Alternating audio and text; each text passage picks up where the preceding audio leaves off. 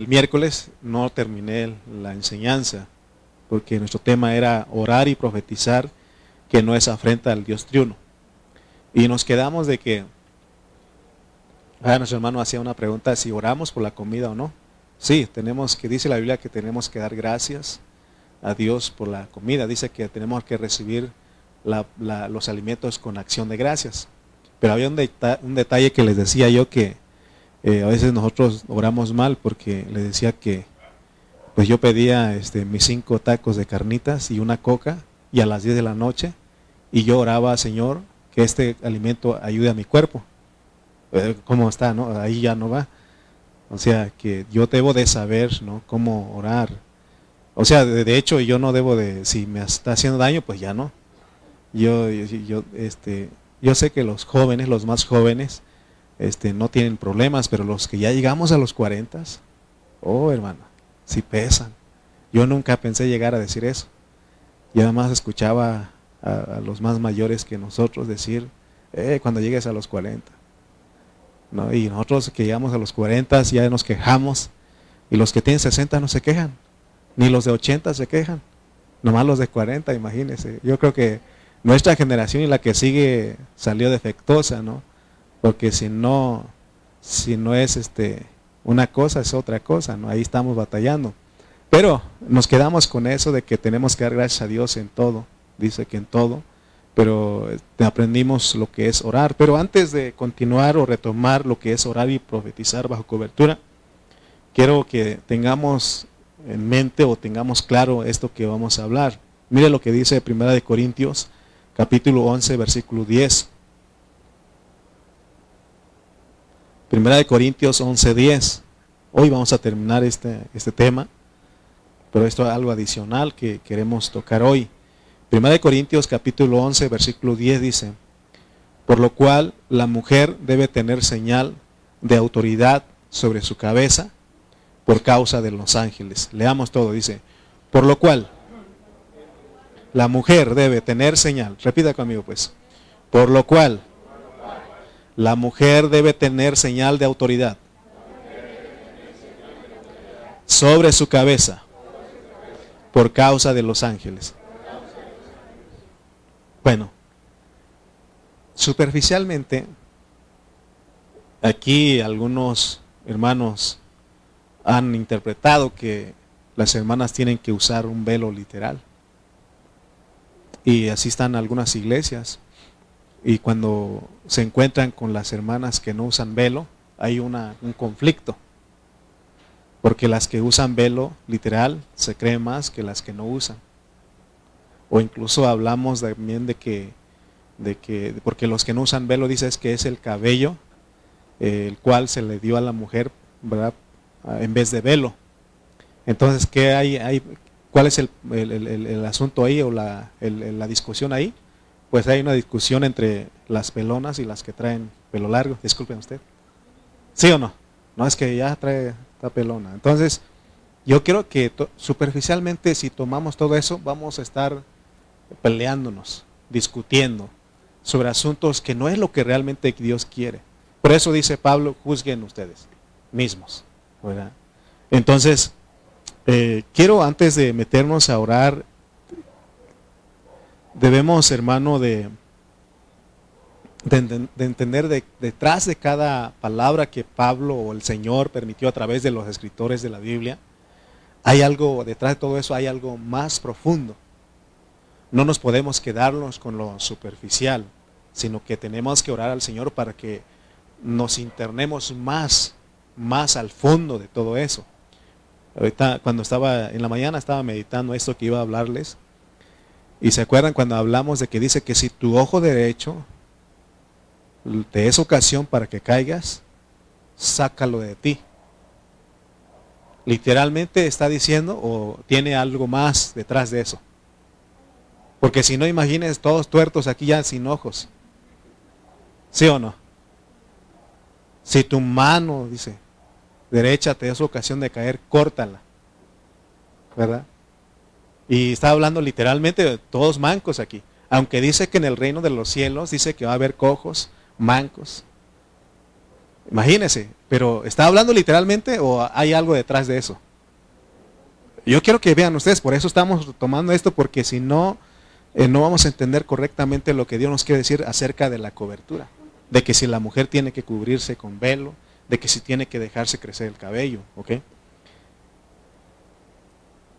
Tenemos que saber que la Biblia está escrita en forma de alegoría y en parábola. ¿Sí? Hay algo más profundo detrás de todo lo que está escrito ahí. Vamos a ir a Mateo 13, versículos 10 al 13, y miren lo que el Señor, porque Él hablaba en parábolas o por parábolas a las personas. Y una vez les dije a ustedes, ¿por qué el Señor, por qué no de una vez pone como peras y manzanas y ya? No, porque Dios, Él no quiere que algunas personas no entiendan. Por eso Él lo escribe en forma de parábolas. ¿Cómo está eso, no? Y hay quienes sí Dios quiere que entiendan, pero no quieren entenderlo, lo toman superficialmente. Mire lo que dice Mateo 10, 3, capítulo 13, perdón, Mateo capítulo 13, versículos 10 al 13. Mateo 13, 10 al 13, dice. Entonces acercándose los discípulos le dijeron, ¿por qué les hablas por parábolas? Él respondiendo les dijo, porque a vosotros os es dado saber los misterios del reino de los cielos, más a ellos no les es dado. Oigan bien, qué privilegio tenemos nosotros de poder conocer los misterios. ¿Por qué? Porque fuimos escogidos y predestinados. Pero si no tenemos cuidado también se nos puede ocultar la realidad y vamos a estar peleando solamente en lo superficial, discutiendo con otros grupos o entre nosotros mismos. 12 dice, porque cualquiera que tiene se le dará y tendrá más, pero al que no tiene, aún lo que tiene, lo que tiene le será quitado. Por eso les hablo por parábolas, porque ¿qué? Viendo, no ven, y oyendo, no oyen, ni entienden. Ah, pero usted y yo sí entendemos. Pero Dios dice, recuerden que no que es parábola. Yo les hablo en parábola. La Biblia está escrita en parábola. Ustedes tienen que escudriñarla. Ustedes tienen que orar, tienen que hablar bajo cobertura, tienen que orar bajo cobertura. ¿Con qué razón dice Pablo en otro en otro pasaje dice que la mujer que no hable, que calle, dice, y si quiere aprender si quiere aprender, que pregunte al varón, a su varón, a su marido en casa. Si nosotros entendemos superficialmente, entonces vamos a decir que las hermanas no hablen aquí. Pero otra vez, lo, profundo detrás de todo eso es que siempre tenemos que consultar a quién? Al Espíritu Santo, que es tu cobertura. ¿Sí o no? Entonces, la alegoría o parábola, allí están todos los secretos del corazón de Dios que está en la Biblia. Ahí está oculto, hermano. Es un secreto, pero necesitamos, hermanos, entender que la Biblia está escrita en forma de parábola, alegoría. Amén. Tenemos que poner, por eso hermano, ¿por qué creen ustedes que todo el tiempo estamos estudiando? Estamos estudiando, estamos estudiando. Estamos escuchando la palabra del Señor, escuchando la palabra del Señor. ¿Por qué? Y aún Dios nos ha bendecido en ese tiempo porque si usted no puede venir, están las grabaciones por Facebook, por YouTube, por Spotify, pero me temo que no muchos estudian. No muchos pues, escuchan esos audios. Ya se cansaron de escuchar al hermano Lalo. ¿Sí? De verdad, porque cuando me meto a revisar, yo les he dicho, por lo menos pon un amén, una manita levantada ahí. No porque yo quiero que eh, ganar dinero ahí, pues de hecho no ganamos dinero ahí, sino que para que sepa yo que usted estuvo escuchando, pues. Pero a veces no, no ponen nada los hermanos. Pero se dan cuenta que estamos estudiando, estudiando y estudiando, sí o no, metiéndonos con eso, porque queremos agradarle a Él. Queremos que Él nos revele sus profundidades, sus secretos. Por eso en otra ocasión leímos Proverbios 25.2 Proverbios 25.2 y ese versículo dice que Dios esconde las cosas. Esconde, hermanos. Mire lo que dice. Gloria de Dios es que encubrir un asunto, pero honra del rey el escudriñarlo. O sea que Dios que hace esconde. Porque ya vimos por qué esconde. Porque hay quienes no deben de entender. Por eso Él lo hace así. Pero también Él dice que nosotros tenemos que escudriñarlo, ser como los discípulos. Porque ellos fueron, le, preguntaron, Señor, dinos, ¿qué quieres decir con esto que hablaste? Y dice que él subía al monte, iban ellos y le decían, dinos, ¿qué quisiste decir con eso? Ya él empezó a explicar y le decía, miren esto, el corazón, que no, perdón, la, eh, junto al camino es esto, que entre pedregales es esto. Se dan cuenta que les explicaba. Porque hay quienes no deben de entender el misterio, pero hay quienes sí les, ha dado, les es dado conocer los cuales son ustedes y yo. Amén. Estamos claros de que la Biblia está escrita en parábola, es una parábola, es una alegoría. Y esa, esas alegorías, esas parábolas sirven para revelar asuntos espirituales.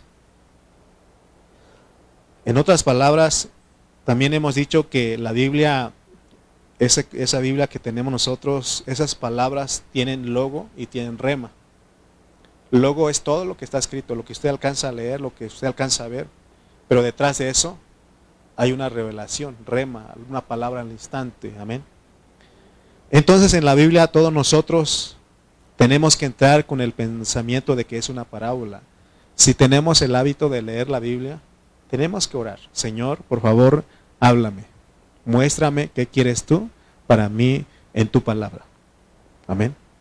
Porque no nada más leer por leer, sino hay que entrar y decir, Señor, o no, no hay que leer y decir, ah, esto que le queda a fulano. O esto a Mengano. No, no.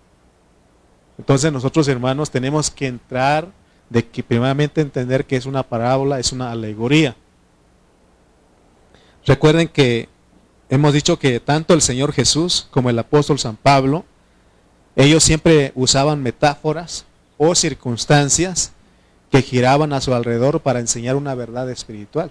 Amén.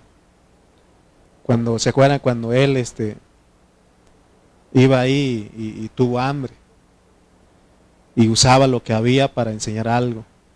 Cuando andaba en los entre los trigales ahí, entre el sembradío, él usaba eso para enseñar una verdad. Cuando él este llegaba y estaba miraba, una higuera ahí y usaba esa higuera para hablar una como una metáfora para hablar un asunto espiritual. Entonces, de hecho, tenemos que saber que no es fácil entender la Biblia, sino cualquiera lo entendería. Por eso Dios pone a, los siervos que los ha dotado para que nos ayuden a entender la palabra. Amén.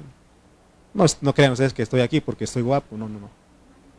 Yo estoy aquí porque el Señor me dio esa gracia de poder enseñarles y debo de sujetarme a la cobertura. Amén. Miren lo que dice el apóstol San Pedro. Vamos a ir a segunda de Pedro, capítulo 3, versículos 15 al 16. Y él dice, y, por eso no estoy diciendo que cualquier cosa, sino que es difícil. 3, 15 al 16. Segunda de Pedro, capítulo 3, versículos 15 al 16. Y, y van a ver ustedes que no es fácil. ¿Ustedes creen que es fácil entender la palabra? Por eso venimos domingo, venimos miércoles, venimos aquí. Venimos porque queremos que el Señor nos revele, nos hable y pone a los siervos para que nos ayuden a entender. Amén. Dice 2 de Pedro 3, 15 al 16. Dice, y tened entendido que la paciencia de nuestro Señor es para salvación. Y dice, como también nuestro amado hermano Pablo, según la sabiduría que le ha sido dada, os ha escrito, casi en todas sus epístolas, sus 14 epístolas, hablando en ellas de estas cosas, entre las cuales hay que algunas difíciles de entender. Por eso necesitamos orar, pues. Dios soberanamente lo hizo difícil. Ya expliqué por qué. Porque también nosotros tenemos que mostrar el interés para conocerle. Por eso estamos estudiando. Porque si no tenemos cuidado, dice, los cuales los indoctos e inconstantes tuercen, porque no traen una consistencia de la palabra, no, no, lo hacen bajo contexto, no entienden que la palabra es una alegoría. Por eso les dije, les dije que hay iglesias que están peleando, porque hay congregaciones que las mujeres no usan velo. Hay hermanos que están peleando porque las hermanas se cortan el cabello. Y así está la, y se divide la iglesia. Amén. Dice la Biblia que cada quien juzgue. Por ejemplo, si a mí alguien me dice aquí, una de las hermanas, hermana, este, eh, hermano, yo puedo cortar mi cabello. ¿Sabe qué le diría yo? Pregúntele al Espíritu Santo. Porque dice Pablo, juzguen ustedes mismos. Si un hermano me dice, hermano, ¿puedo dejarme crecer el cabello? Yo le diría, pregúntale al Espíritu Santo, es tu cobertura. ¿Sí? Si yo traigo el, pelo corto, voy a decir que, que, no. Pero si yo traigo el pelo largo, voy a decir, sí, déjatelo, ¿sí o no? O sea, siempre vamos a conveniencia. Pero por eso necesitamos nuestra cobertura. ¿Quién es? Es Cristo, pero el Espíritu Santo. Pues. Cristo en el Espíritu Santo es nuestra cobertura. Por eso siempre les digo, pregúntale al Espíritu. Pregúntale al Espíritu. ¿Ok?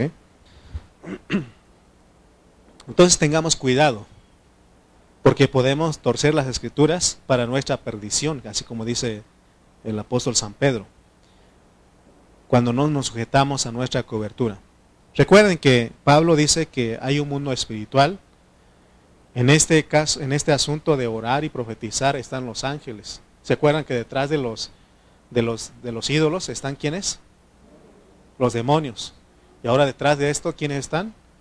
Los ángeles caídos, los ángeles malos. O sea, si no, ellos pueden influenciarnos para que resultemos haciendo otra cosa. Por eso siempre tenemos que encomendarnos a nuestra cobertura. Amén. ¿Qué hacen estos ángeles? Ellos quieren estorbarnos en nuestra oración y en nuestra predicación. Tenemos un caso no vamos a ir ahí, pero ¿se acuerdan ustedes un pasaje en el libro de Daniel? Dice que Daniel este, se puso a orar porque no entendía lo que estaba pasando ahí. Algunas cosas se puso a orar. Y dice que esa oración de Daniel fue contestada. Y dice que cuando venía la respuesta, venía un ángel a entregar la respuesta a él. Dice que el, el príncipe de Persia, o sea, un principado ahí, lo estorbó. Dice que hubo una guerra en los aires para que no llegara la respuesta a Daniel. Se dan cuenta que ahí, ahí porque eh, ellos querían estorbar para que no llegara la respuesta, pero como Daniel era una persona que se sometía, que se sujetaba a Dios, entonces dice que el ángel venció y le trajo finalmente la respuesta. Imagínense lo que pasa con nosotros cuando, si no sabemos sujetarnos a nuestra cobertura. Amén. Por eso les decía yo el miércoles de que debemos reconocer primeramente que no sabemos orar. Los discípulos le dijeron al Señor, Señor, enséñanos a orar. Es lo que tenemos que hacer nosotros. Señor, enséñame a orar. Porque a veces, como le decía, ¿no? Yo antes oraba mis seis tacos de carnitas, de mis, mis este, ¿no? Y, y una coca, y diciendo al Señor, Señor, que esto ayude a mi cuerpo. ¿Cómo cree usted que estoy orando? ¿Estoy orando bien? No, no estoy orando bien. Porque entonces estoy abusando de lo que dice Dios, de que orar, que tenemos que orar por porque con la oración se santifica todo. Estoy abusando, porque acuérdense que cuando Dios dice que, que, que, cuando Dios nos da eso, ese versículo nos está probando qué es lo que realmente pedimos. Si nos sujetamos a Él, porque el mismo Daniel, ¿se acuerdan ustedes que Daniel cuando y los tres compañeros de él, dice que cuando llegaron a Babilonia, el rey dijo, denles toda la comida del rey toda la porción, lo que come el rey, que coman los Daniel y sus amigos. ¿Y qué hizo Daniel? Él no quiso contaminarse con la comida del rey, le dijo, denme este verduras, legumbres. ¿No? Entonces se dan cuenta. O sea que nosotros tenemos que ejercitar nuestro espíritu, pues. Si yo sé que los tacos me hacen, esos tacos me hacen daño y a las 10 de la noche, ¿cómo voy a estar? ¿Sí me explico? No estoy diciendo que no hay que dar gracias a Dios, tenemos que dar gracias a Dios. Cuando almuerzas, desayunas, almuerzas, comes y cenas, tienes que dar gracias a Dios. Pero también Dios te da el discernimiento qué es lo que te afecta a ti. Si yo comiendo carnitas me hace daño, pues ya no como. Acuérdense que ya llegué a los 40, pues bueno, ya, ya los rebasé. Es que no a los 40 empieza el problema. Todos los jóvenes de 40 hacia abajo no tienen problemas. Ellos comen, se van, se acuestan y no les pasa nada. Pero ya uno de 40, bueno, a lo mejor yo soy salí el más, el más malo, más perjudicado, ¿no? Porque yo debo de, como algo, me debo sentar a, un ratito, para que me haga digestión. Porque si me como, como ceno algo y voy a, a, acostar, no hermano, traigo la comida acá. Ustedes los jóvenes no creo que no tienen problemas. Nada más yo soy el único anciano, ancianito aquí. Bueno, retomemos pues. Superficial y profundo. es como cuando usted va a nadar. Usted ve el agua por encimita, es lo superficial, pero ya cuando usted se mete, se da cuenta que no está tan profundo o está muy profundo, ¿sí? Entonces, cuando leímos 1 Corintios capítulo 11, 1 al 16, entender superficialmente es que las hermanas usen velo literal, pero ya dijimos que hay algo más profundo detrás de eso. Mire, a veces, este, por ejemplo, el miércoles, que por eso quiero aclarar bien. No estoy diciendo que en la casa el hombre no es cabeza, él es cabeza. En una familia, el varón, el hombre, por eso Dios lo puso, él es cabeza. Y dice que la hermana, la casada, tiene que sujetarse a él. ¿Ok? O sea, tiene eso, pero eso es lo superficial. Por eso les dije que hay muchos hermanos que se quedan con eso y dicen, no, es que dice la Biblia que tienes que sujetarme a mí en todo. Y entonces, este, y así, con eso se queda. Y si la mujer no obedece, no se sujeta, no respeta, entonces hay problemas. Pero eso es, hermanos, entender nada más lo superficial. Hay algo más profundo ahí. Amén. O sea que cuando dice que el, marido es cabeza, no es de que él es el macho, alfa, pecho peludo, espalda plateada, y que él es el que dice, él se hace. No, no, no. Tenga cuidado. Tenga cuidado, porque a veces dice, ¿te das cuenta? Dice la Biblia que tienes que sujetarme a mí en todo. Tranquilo, tranquilo, tranquilo macho alfa, tranquilo. Porque ya Dios me dijo a mí, tranquilo, tranquilo macho alfa, porque yo sé que tienes, eres pecho peludo y espalda plateada, pero tranquilo, Allí no va, para la, no va la cosa. Amén. Porque mire lo que dice Efesios 5, 21 al 24, y ahí Pablo nos va a aclarar un poquito más lo que estamos diciendo. ¿Ok? Los varones aquí se sienten macho, pecho, macho alfa, pecho peludo y... ¿Verdad que no? Ya estamos entendiendo. O sea que, fíjense lo que está diciendo. O sea que, o sea, cuando dice que eres cabeza es que tú eres el responsable.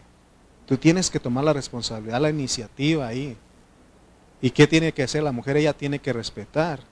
Pero fíjense lo que dice Efesios. Efesios 5, 21 al 24. Y, ya Pablo dice, no dice que el, eh, que el, marido es macho alfa,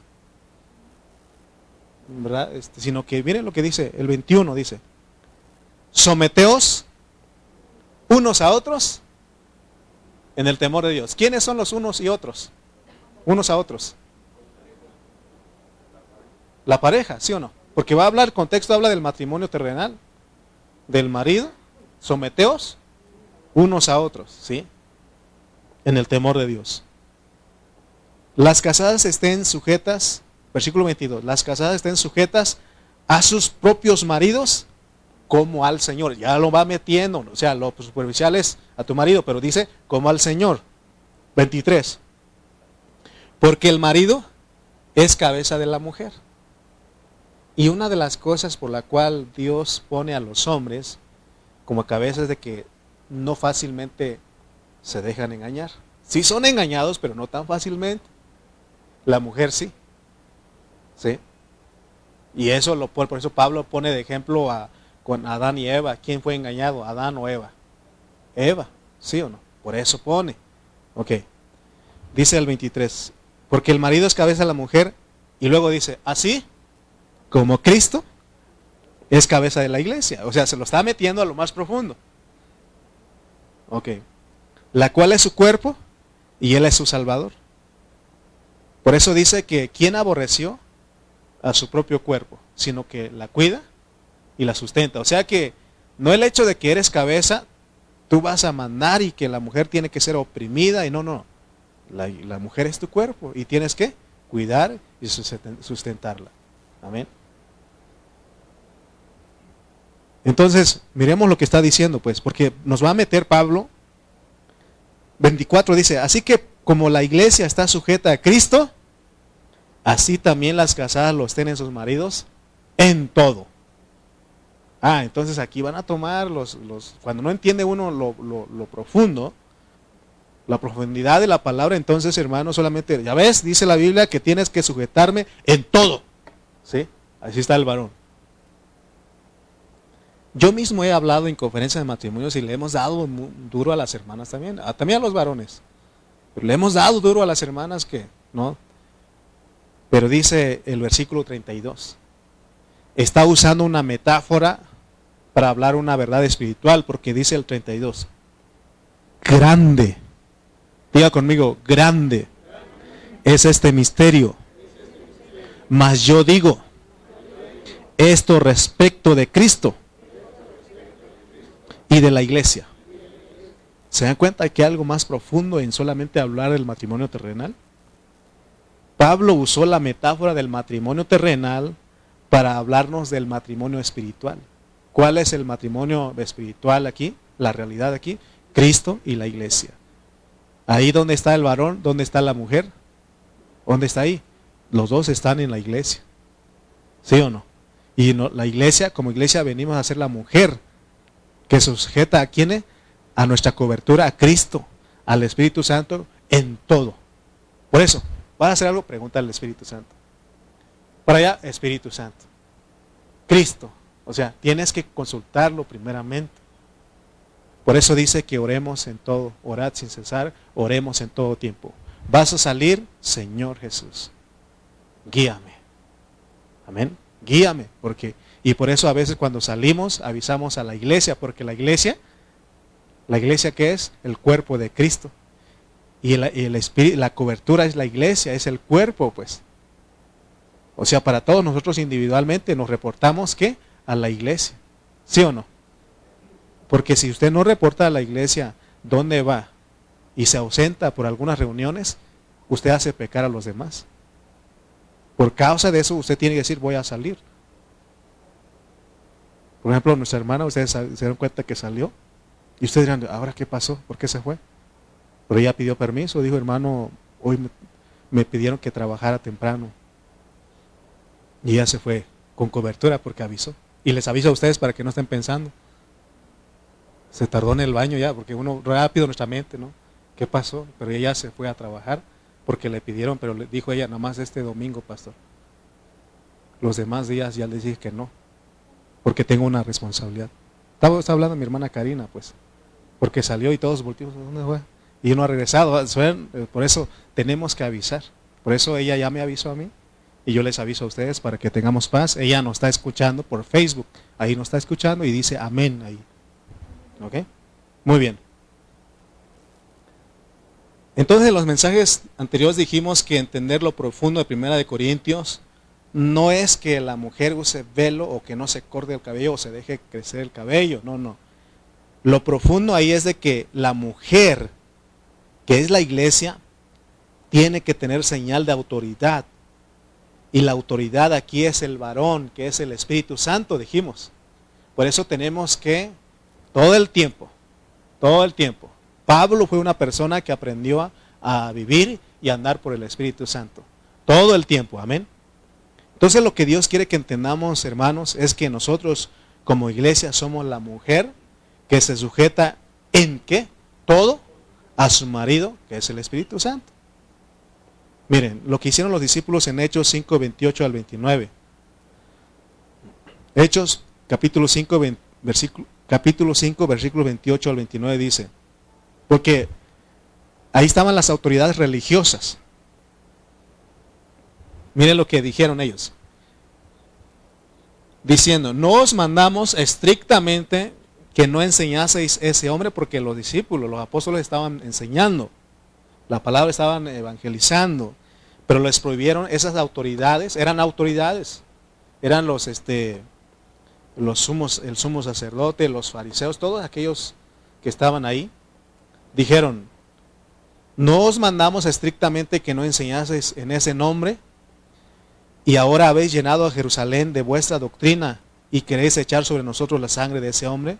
Respondió, respondiendo Pedro y los apóstoles dijeron, es necesario obedecer a Dios antes que a los hombres, sí. Le pregunto a las hermanas, ¿qué haría usted, hermana, que está casada?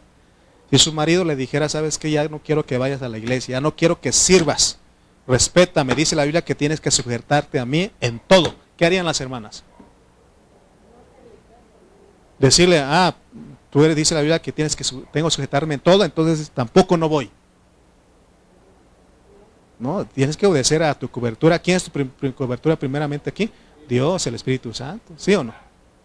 Pero si tu marido dice, vamos a la iglesia, vámonos temprano, ¿qué tiene que hacer usted? Ah, vámonos porque está conforme a la economía, ¿sí o no? Ok.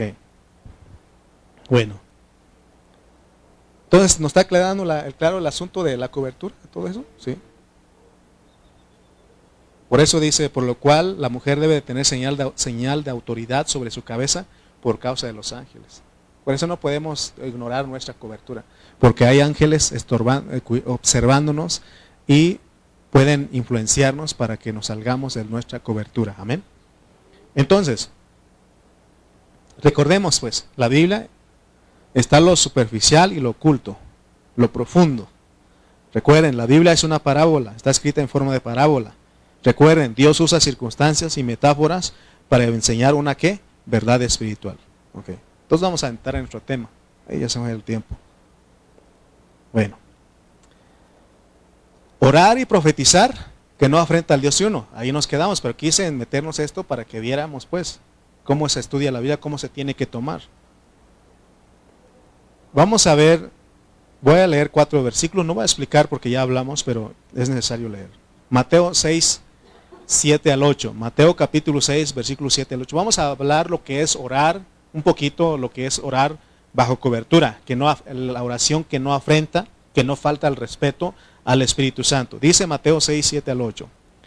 Y orando no uséis vanas repeticiones como los gentiles. Ya dije que ya no somos gentiles, somos gentiles creyentes, pero ya en Cristo somos el nuevo hombre, ¿ok? Que piensan que por su palabrería serán oídos, así oran, oran los gentiles. No os hagáis pues semejantes a ellos, porque vuestro Padre sabe de qué cosas tenéis necesidad antes que vosotros le pidáis. Mateo 18, 19. Mateo 18, 19. Otra vez os digo que si dos de vosotros se pusieren de acuerdo en la tierra acerca de cualquiera cosa que pidieren, les será hecho por mi Padre que está en los cielos. El otro día dijimos que Dios está diciendo, está autorizando que podamos pedir lo que queramos. Y ya explicamos. Es una prueba para ti. A ver si tú pides lo que necesitas o lo que quieres, o si tú pides lo que está en la voluntad de Dios. ¿Ok? Filipenses 4, 6. Fíjense todo lo que está orando, lo que está diciendo que oremos.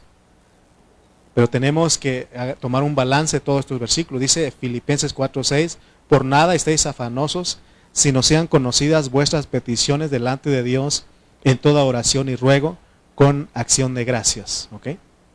Tenemos que hacer eh, notar nuestras, conocer, eh, conocer, que sean conocidas nuestras peticiones. Santiago 4.3 y termina con esto diciendo, en estos versículos, pedís y no recibís porque ya dijo cómo tenemos que orar.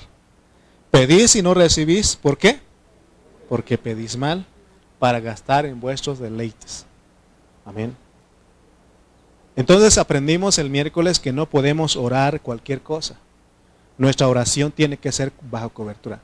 Les dije a ustedes que más nuestra oración de los cristianos es, dame, dame, te pido, dame, te pido.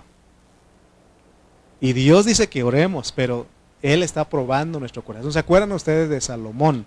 Les dije el otro día. Salomón, Dios le dijo, dime lo que tú, pídeme lo que tú quieras. Y él dijo, dame sabiduría. No pidió por bienes materiales. No dijo eh, que no me falte el trabajo, que no me falte dinero, que no me enferme, que, que, mis enemigos sean vencidos. No, él dijo, dame sabiduría y entendimiento para poder gobernar este pueblo. Y Dios, la respuesta de Dios dijo, por cuanto no pediste bienes materiales en la vida de tus enemigos, ni larga vida. Por lo tanto, yo te voy a dar Sabiduría que pediste primero, pero también te voy a dar y no y dice que ninguno antes y después de ti va a tener lo que tú, lo que yo te voy a dar. ¿no? Pero se dan cuenta ustedes que cómo es nuestra oración, pues. Nuestra oración, hermano, tenemos que aprender. Yo también era una persona, un, hermano pediche. Señor, te pido por mi esposa, te pido por mi mamá, te pido por mis hermanos, te pido. Pero no y Dios ahora nos está enseñando a orar correctamente. No es que no hay que orar por eso, hay que orar. Porque Dios te va a poner carga para que ores por alguien que esté enfermo, por alguien que esté pasado por necesidades. Pero realmente, porque, por ejemplo, podemos estar orando por los huérfanos, por los que están debajo de los hospitales y todo eso. Que no les falte nada, que no pasen frío. Pero realmente lo que tenemos que pedir a ellos es que vengan al conocimiento del Señor. Antes que darles eh, que Dios supla o que nosotros vayamos a repartir tortas, tenemos que orar para que ellos vengan al conocimiento de Dios y esa es nuestra oración eficaz. Por eso dice que la oración del, eficaz del justo puede mucho. ¿sí? Entonces, vamos a aprender pues cómo oró Pablo. Efesios, Efesios 1, 15 al 17. No voy a explicar todos estos versículos, pero solamente quiero que vean ustedes por qué oró él. Mire, ya no me dio tiempo, porque quería hacerlo, pero ya no, de buscar dónde Pablo oró por los bienes materiales. Y, he leído la Biblia, no he encontrado. Si alguien lo encuentra, me lo dice. Pero vamos a los versículos que, de la oración de Pablo, de las oraciones de Pablo. Mire lo que él dice, Efesios 1, 15 al 17. Mire lo que dice. Por esta causa también yo, habiendo oído de vuestra fe en el Señor Jesús y de vuestro amor para con todos los santos, no ceso de dar gracias por vosotros. Está orando, ¿sí o no? Haciendo memoria de vosotros en mis oraciones. Fíjese para qué oraba él. Por los santos, por los hermanos de, de Éfeso. Para que el Dios de nuestro Señor Jesucristo, el Padre de Gloria, os dé buen trabajo, eh, les dé mucha salud, eh, que no les falte dinero. ¿Por qué oró? Para que os dé espíritu de sabiduría y de revelación el conocimiento de él. Fíjense cómo oró él. Efesios capítulo 3, 3 versículos 14 al 19. Vamos a hablar otra, otra oración del apóstol San Pablo, porque él oró. Porque recuerden que Dios dijo, más buscad primeramente el reino de Dios y su justicia y las demás cosas vendrán por añadidura. No hemos conocido al Señor, porque Él dice que ya sabe qué necesidad tenemos, ¿sí o no? Pero a veces estamos, pedís y no recibís porque pedís mal. Ok, estamos aprendiendo. Efesios capítulo 3, versículos 14 al 19 dice, por esta causa, por esta causa doblo mis rodillas ante el Padre de nuestro Señor Jesucristo, de quien toma nombre toda familia en los cielos y en la tierra, y está orando otra vez. Versículo 16, para que os dé, conforme a las riquezas de su gloria, el ser fortalecidos con poder en el hombre interior por su espíritu, para que habite Cristo por la fe en vuestros corazones a fin de que arraigados y cementados en amor, seáis plenamente capaces de comprender con todos los santos cuál sea la anchura, la longitud, la profundidad y la altura, y de conocer el amor de Cristo que excede a todo conocimiento, para que seas llenos de toda la plenitud de Dios. Oró por un buen trabajo o por la salud, ¿se dan cuenta? Eso, el trabajo, la salud, eh, todo eso, eso es añadidura. ¿Sí o no? ¿Estamos viendo? Efesios 6, 18 al 20. Ah, eh, antes del día, el 1, 9 al 11. Filipenses, perdón, Efesios 6, 18 al 20, vamos de una vez. Efesios 6, 18 al 20. Efesios capítulo 6, versículos 18 al 20. Ahorita vamos a ir a Filipenses. Dice, si tenemos 18, orando qué? En todo tiempo, con toda oración y súplica en el Espíritu y velando en ello con toda perseverancia y súplica por todos los santos. Tenemos que orar por los santos. ¿ok? Pero ya explicó él por qué tenemos que orar. Y luego dice, y por mí. O sea, él aún pide que nosotros oremos por él. Pero vamos a ver si él pide que, oremos por él porque no le falte trabajo, que no le falte dinero, que no le falte salud. Vamos a ver. ¿Qué dice? Y por mí, a fin de que al abrir mi boca me sea dada palabra para dar a conocer con denuedo el misterio del Evangelio, por el cual soy embajador en cadenas, que con denuedo hable de él como debo hablar. ¿Sí? ¿Se da cuenta de lo que pidió él en oración? ¿Sí? Para predicar la palabra. ¿Ok? Entonces, eh, Filipenses les dije también, 1, 9 al 11. Filipenses 1, 9 al 11.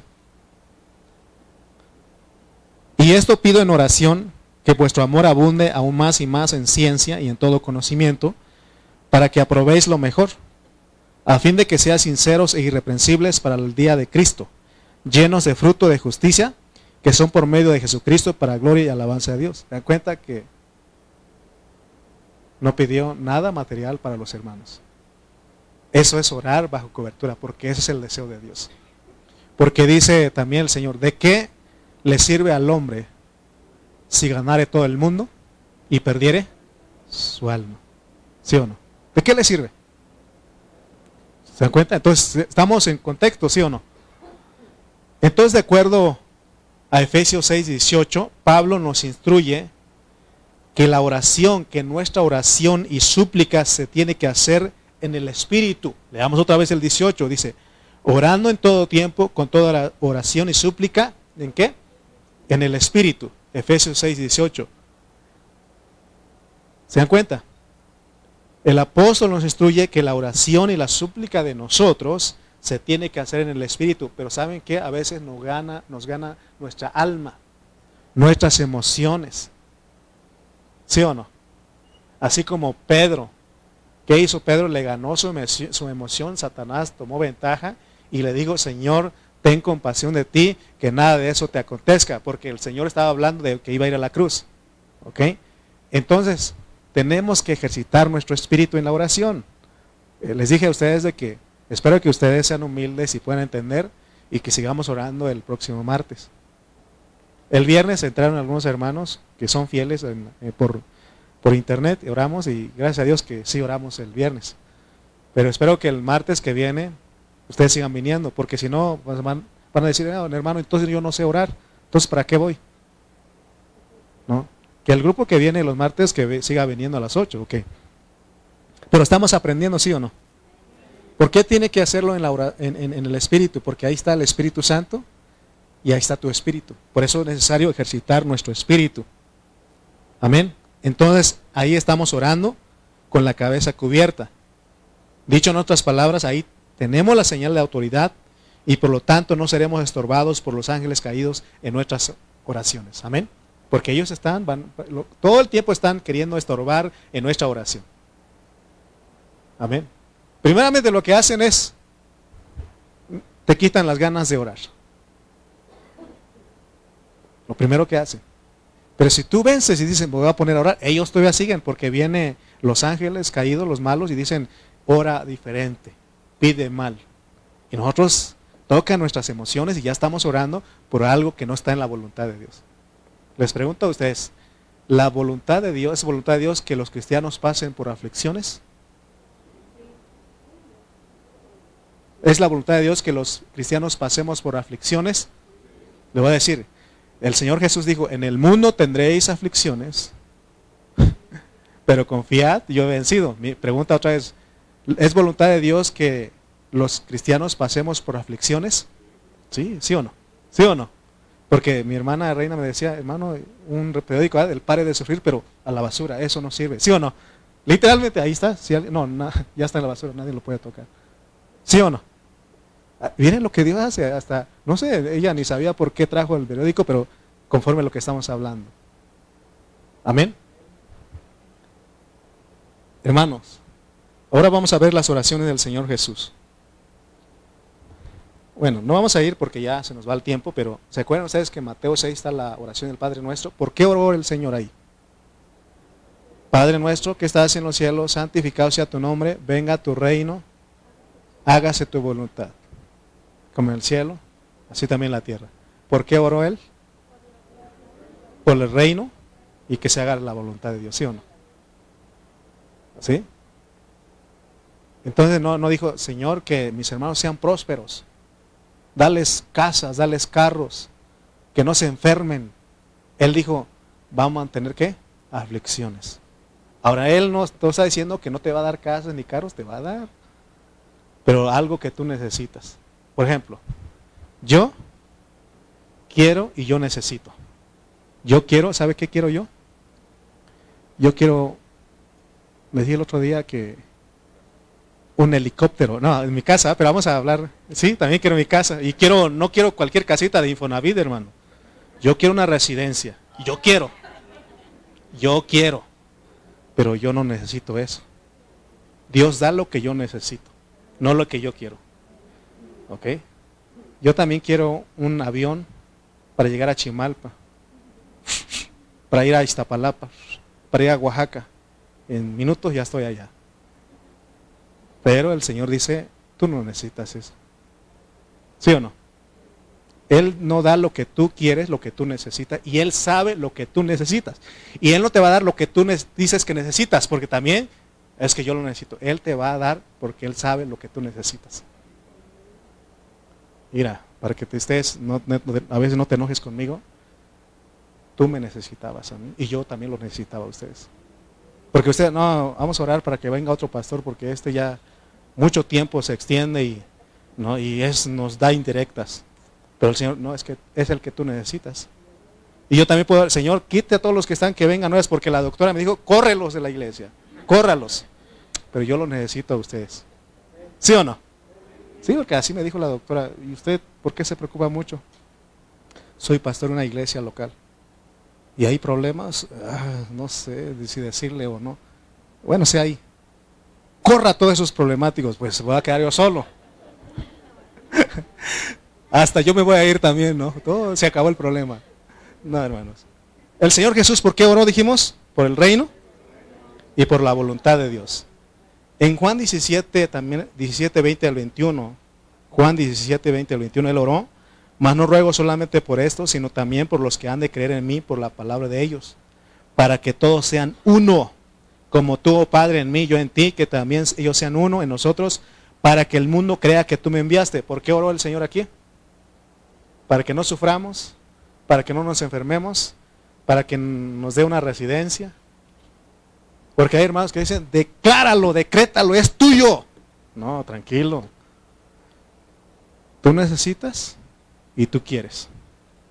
¿Qué es lo que quieren ustedes? Hablando de lo material. Ah, tenemos muchos, hasta uno sueña, ¿no? Si yo digo, ah, si pudiera yo comprar un boleto de lotería, de la lotería, ganarme nada más dos milloncitos libres de impuestos. Y sabe que yo en mi corazón, pues comprar un terreno, comprar un templo que tenga aire acondicionado, que tenga bien espacio, comedor, este lugar para jóvenes, para niños, así mi mente, ¿no? porque aquí ya no cabemos. Y el Señor es lo que tú quieres, pero no es lo que necesitas. Ahí vas a estar ahí juntito, pero quiero que experimenten la vida. ¿Sí o no? ¿Sí o no? Entonces, hermano, una cosa es que lo que queremos y otra cosa que lo que necesitamos y el Señor sabe. Pero Él, fíjense, lo, lo, que tenemos que orar, pues estamos aprendiendo del Pablo y del Señor Jesús. ¿Por qué oró el Señor Jesús aquí? Por la unidad, para que los hermanos seamos uno, porque somos bien divisivos. Amén. Entonces lo que está diciendo Pablo en 1 Corintios 15, 5 es que en la oración respetemos a Cristo, que es el Espíritu en resurrección que está en nosotros, porque Él está aquí. Si lo hacemos así, si respetamos, entonces oramos con la cabeza cubierta. Porque dice el 5, pero toda mujer que ora o profetiza con la cabeza, con la cabeza descubierta, afrenta su cabeza. O sea, le falta el respeto a su cabeza, que es Cristo, que es el Espíritu Santo. Amén. Entonces aprendamos del Señor Jesucristo. Hermano, el Señor Jesucristo, Él fue muy respetuoso a su cabeza. Él en su oración, ya vimos, Él nunca pidió cosas que no fueran dentro de la voluntad del Padre. El Señor Jesús en su oración nunca pidió cosas que no fueran dentro de la voluntad del Padre. Él siempre respetó a su cabeza. Él, siempre, Padre, Él siempre se dirigía al Padre. ¿Se acuerdan ustedes cuando le dijeron, convierta estas piedras en pan? ¿Él podía haberlo hecho? Sí, porque tiene poder. ¿Sí o no? ¿Cómo no? Si multiplicó los peces.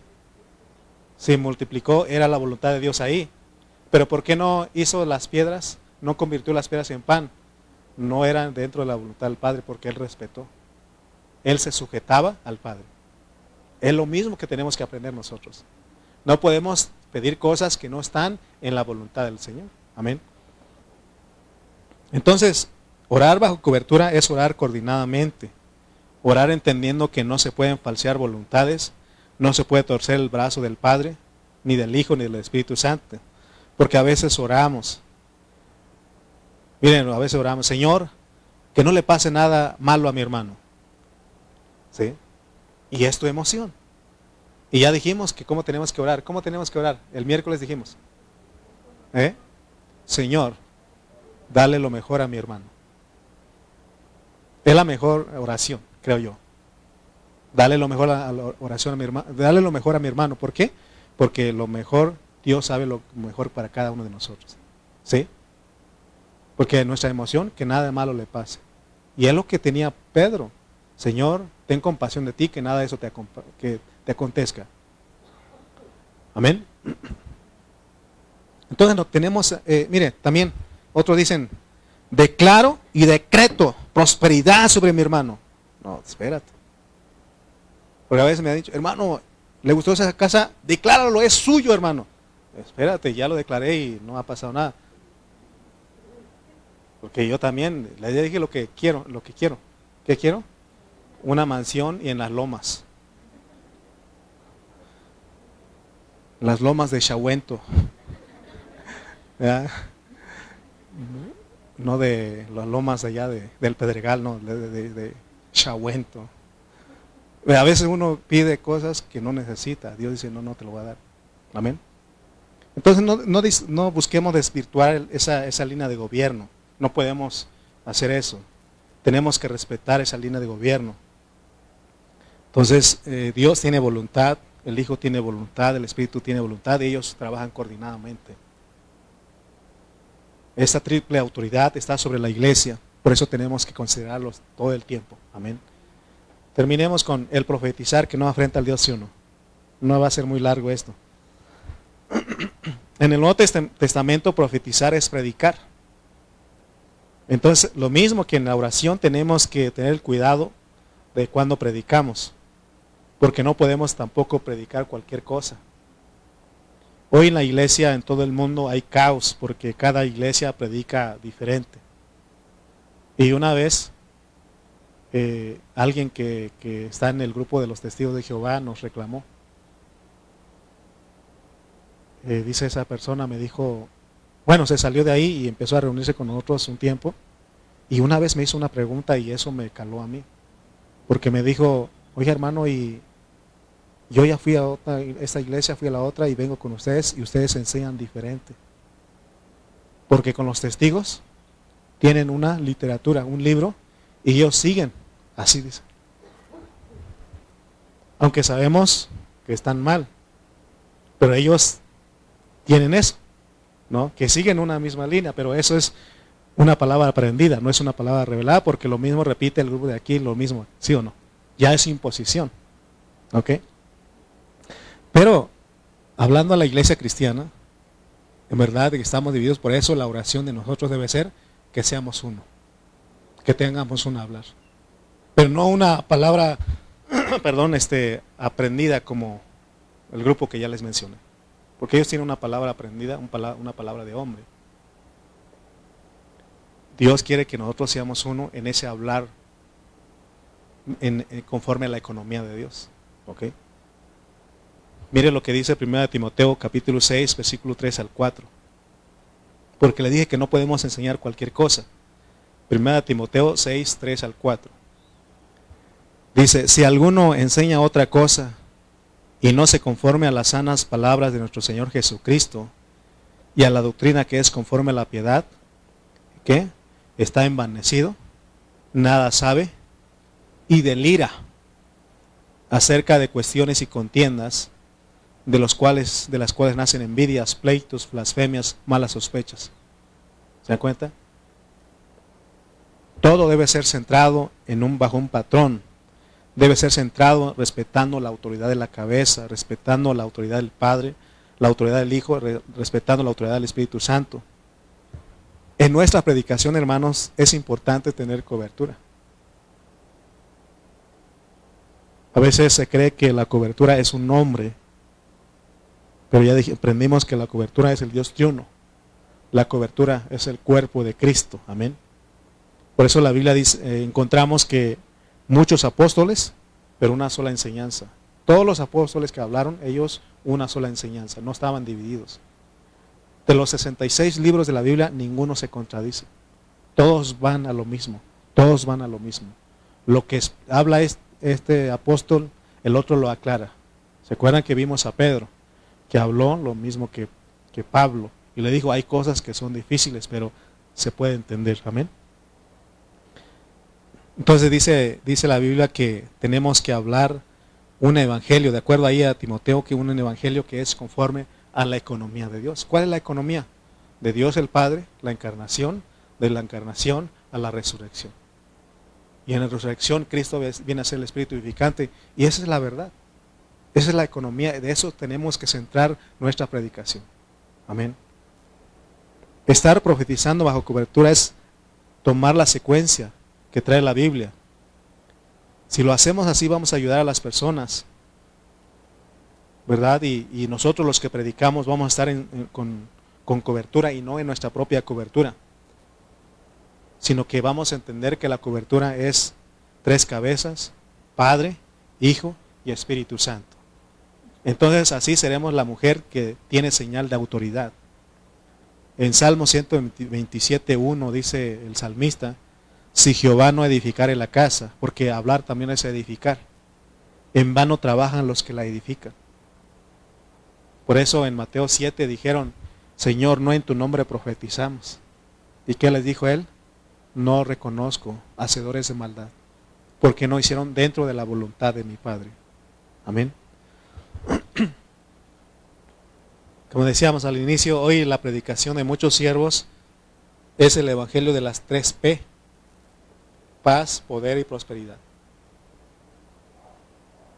Si nosotros hablamos de prosperidad aquí, a lo mejor no, no, no, cabemos aquí. Porque es lo que quiere escuchar la humanidad, la sociedad, las personas, es lo que, están, lo que quieren escuchar. Que haya alguien que les dé este, una palabra que diga que va, esto se va a mejorar, que eso va a estar bien. Y eso es lo que están escuchando. ¿Qué hacen los gobernantes? Es lo que ellos prometen. Prometen cosas que no van a cumplir y que hace la gente y les cree. Porque ellos dicen, si en mi gobierno vamos a cero violencia, cero, cero, cero, cero. ¿Y cuál? Cuando llegan al poder, nadie puede, ¿sí o no? Y a veces es lo que ha hecho la iglesia. La iglesia habla de poder, paz y prosperidad. Convierte, hazte cristiano, se te van a acabar los problemas. Hazte cristiano y vas a tener trabajo. Hazte cristiano y vas a tener mucho dinero. Hazte, trabajo, hazte cristiano y vas esto y esto. Y cuando llegan a la iglesia, todo lo contrario. Porque el Señor dice que si a la, como dice, si al tronco le hicieron, cuanto más a las ramas.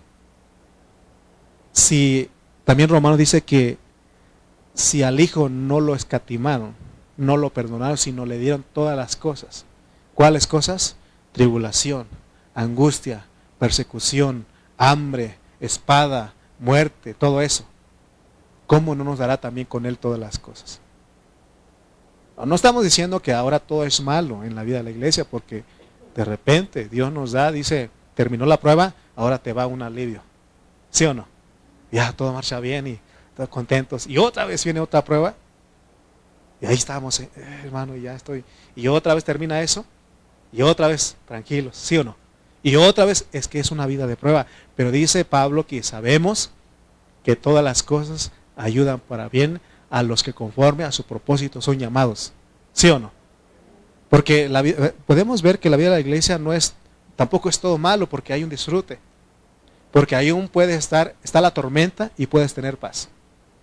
¿Sí o no? Pero sin Cristo, sin la iglesia, ¿cómo? está la tormenta y nada de paz. ¿Sí? Porque tu paz es Cristo. Por eso venimos aquí. Amén. Por eso, hermano, que sea una, un, algo bajo cobertura. Que si vas a orar, que sea bajo la cobertura del Espíritu Santo, del Dios triuno. Que si vas a predicar, que sea bajo la cobertura. ¿Qué le parece que un día Pablo quiso ir a predicar a Bitinia? Y el Espíritu Santo, ¿qué le dijo? No vayas. Vamos a Frigia, creo que se llama el otro pueblo. Vamos a Frigia. ¿Y qué le dijo el Espíritu Santo? No, no quiero que vayas allá. Pero dice que se le apareció en visión un varón macedonio, dice, y le dijo, ven a ayudarnos. Y Pablo fue allá a predicarle la palabra. ¿Sí o no? O sea, fíjense lo que hace el Espíritu Santo, pues. También, mire lo que profetizó el apóstol Agabo en Hechos 21, 10 al 14. Hechos 21, 10 al 14. Nomás esto termino y ya. Mire lo que profetizó él. Y aún podemos ir a, creo que era Elías, ¿no? Eliseo, Elías, uno de los dos que, que un rey dijo, no quiero que lo traigan porque siempre profetiza mal en contra de mí, ¿se acuerdan? ¿No? Y vamos a ir, dice Agabo, dice Hechos 21, 10 al 14, y permaneciendo nosotros allí algunos días, descendió de Judea un profeta llamado Agabo, quien viniendo a vernos tomó el cinto de Pablo y atándose los pies y las manos dijo, esto dice quién? El Espíritu Santo, la cabeza, la cobertura. Así atarán los judíos en Jerusalén al varón de quien es este cinto y le, entregarán en manos de los gentiles. Al oír esto le rogamos nosotros y los de aquel lugar que no subiese a Jerusalén. ¿Cómo no? Imagínense, yo le dijera, ¿saben qué? Voy a ir a Oaxaca y ya me van a matar. ¿Qué harían ustedes? No, no vaya, hermano, quédese. ¿Verdad? ¿Verdad? Pero si el Espíritu Santo ya lo dijo, no hay, no hay otro. Los que entienden, váyase, hermano, ya, váyase. No es que nuestra alma siempre va a estar, ¿no? Pero tenemos que hacer la voluntad del Padre, ¿sí?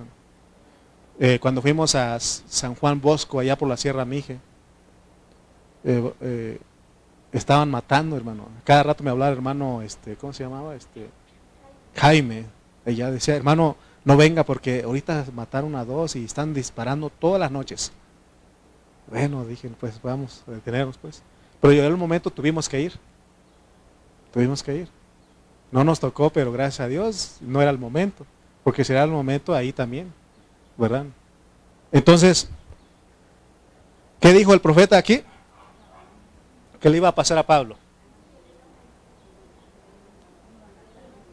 Que lo iban a entregar, ¿sí o no? Dice que porque lo iban a maltratar, lo iban a, a este a matar a Pablo. Dice, tomó el cinto de Pablo y atándose los pies y las manos. Así atarán los judíos en Jerusalén el varón de quien es este cinto y entre, le entregarán en manos de los gentiles. O sea que iba a sufrir si fuera un profeta de ese tiempo, porque los profetas de ese tiempo saben que, ya les dije el miércoles como me dijeron a mí, antes de venir, antes venirnos a, México, estaban allá en, Estados Unidos donde me dijo el hermano, hermano, Dios dice que no te va a usar aquí, tú vas a ser enviado a México, lo cual sí fue cierto, pero allá Dios te va eh, a usar en gran manera, tu ministerio va a ser grande, así me dijo va a ser prosperado allá en México. Y pregúnteme si en los siete años no he sufrido. No hemos sufrido. Hemos pasado por situaciones difíciles. No estoy hablando de salud ni de dinero, no. En cuanto a la iglesia, muchos de ustedes saben lo que ha pasado con nosotros. ¿No? Un profeta de ese tiempo, si decimos, ¿saben qué, hermano? Si me imagina si hubieran dicho, hermano, en México, en México vas a sufrir, te van a correr, te van a criticar, te van a querer golpear, ¿sí o no? Pero si yo soy uno de los cristianos modernos, le diría que en la boca se te haga chicharrón. Dios reprenda al diablo, ¿sí o no? Así dice uno cuando lo... Pero aquí no, mire lo que dice Pablo, porque él se sujetaba a quién? Al Espíritu Santo. Mire lo que dice el 12. Ellos, los, los, demás hermanos dijeron, al oír esto le rogamos nosotros y los de aquel lugar que no subiese a Jerusalén. Pero el 13 dice, entonces Pablo respondió, ¿qué hacen ahí llorando? Creo que está chillando. No sé, ¿no? Y quebrantándome el corazón. Pues sí, porque cómo no. O sea, al llorar ellos, lo estaban quebrantando a él. No, le ya lo estaban ganando. Sí, es cierto, ¿no? Pues si me voy y me matan, se van a quedar solitos. Mejor me quedo, ¿no? Pero fíjense lo que él dice. Porque yo estoy dispuesto a no solo ser atado, mas aún a morir en Jerusalén por el nombre del Señor Jesús. Y como no le pudimos persuadir, desistimos, porque él respetó qué? A su cobertura. Él respetó a su cobertura. ¿Y qué dijeron después? Hágase la voluntad. finalmente los hermanos dijeron, sí, es la voluntad del Señor. Imagínense que un día, hermano, ah, hermano, Dios dice que te vas a enfermar y te vas a morir de esa enfermedad. Y hermano, qué malo es usted, hermano. Que la boca se le haga chicharrón. ¿Sí o no? Pero si el Señor ya decidió, mi papá estaba enfermo.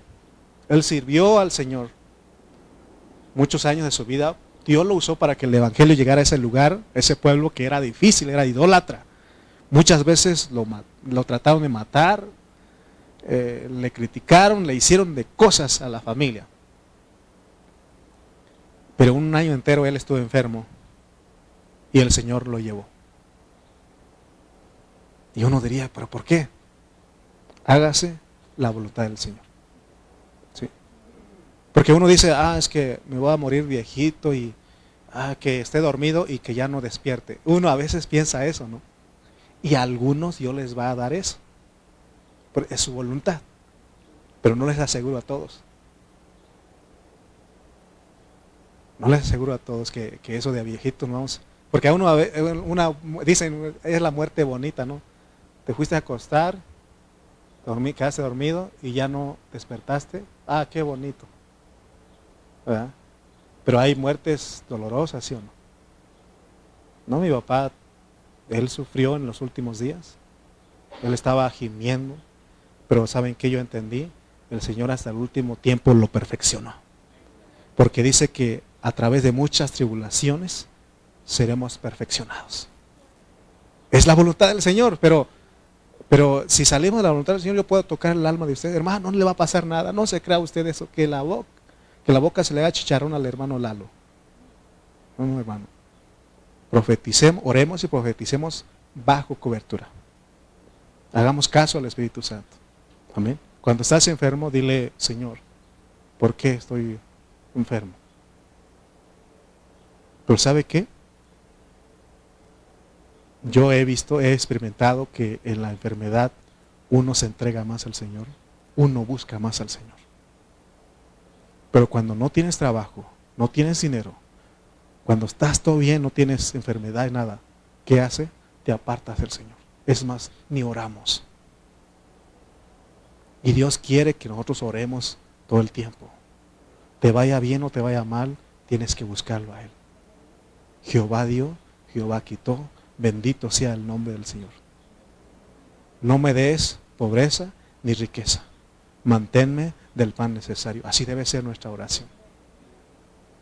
Porque si me da riqueza, no sea que yo te niegue, me pierda, dice. Pero si me das, tampoco me des pobreza porque puedo renegar contra ti. ¿Se dan cuenta? ¿Sí aprendimos algo en esta mañana? ¿Sí? Lo que es orar y profetizar bajo cobertura. Que le hagas todo el tiempo caso al Espíritu Santo. Que hagamos caso. Que hagamos caso a Cristo. ¿Vas a hacer esto? ¿Qué dice el Espíritu Santo? ¿Vas a hacer lo otro? ¿Qué dice el Espíritu Santo? Amén. Vamos a orar.